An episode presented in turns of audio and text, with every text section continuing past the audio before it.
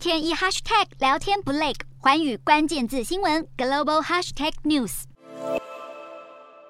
防空警报响起，民众跟着警方指示躲进避难所。光是台北市就有超过四千六百个防空避难所，这些地点包含地下停车场和地下街等地下空间，可以容纳一千两百万人，是目前台北市人口的四倍多。为的就是因应一旦中国对台射弹，民众可以迅速前往避难。裴洛西访台，外媒高度关注台海危机，路透社特别跟拍日前的万安演习，并且着重台湾的各项备战情况。而早在乌俄战争爆发之后，外媒就纷纷喊出“今日乌克兰，明日台湾”。尽管如此，台湾人却是老神在在，不太担心会爆发战争，因为面对中国的威胁，台湾人早已习惯。但随着佩洛西抵台，包含《卫报》在内的外媒普遍认为这次危机一触即发，并指出不少台湾民众开始担心可能真的爆发战争。因为中国从原先的频频放话，到现在展开陆海军演，台海危机急剧升温。国际危机组织也在最新的八月份冲突风险警讯中纳入台海风险，并警告佩洛西的访台行程增加美中发生意外危机的风险。不过，白宫国家安全会议发言人科比强调，佩洛西访台没有理由成为引发危机或冲突的事件。另外，彭博也点出三个原因，说明佩洛西访台不会引爆第三次世界大战。首先，中国经济快速崛起，外界预测到了二零三零年。中期到二零四零年间，中国经济有望超车美国，成为领头羊。到时时再出手，对北京更有利。再来，中国如果在这个时候与美国和西方展开互相制裁，将会重伤中国。最后，俄罗斯侵略乌克兰已经清楚为中国展示了，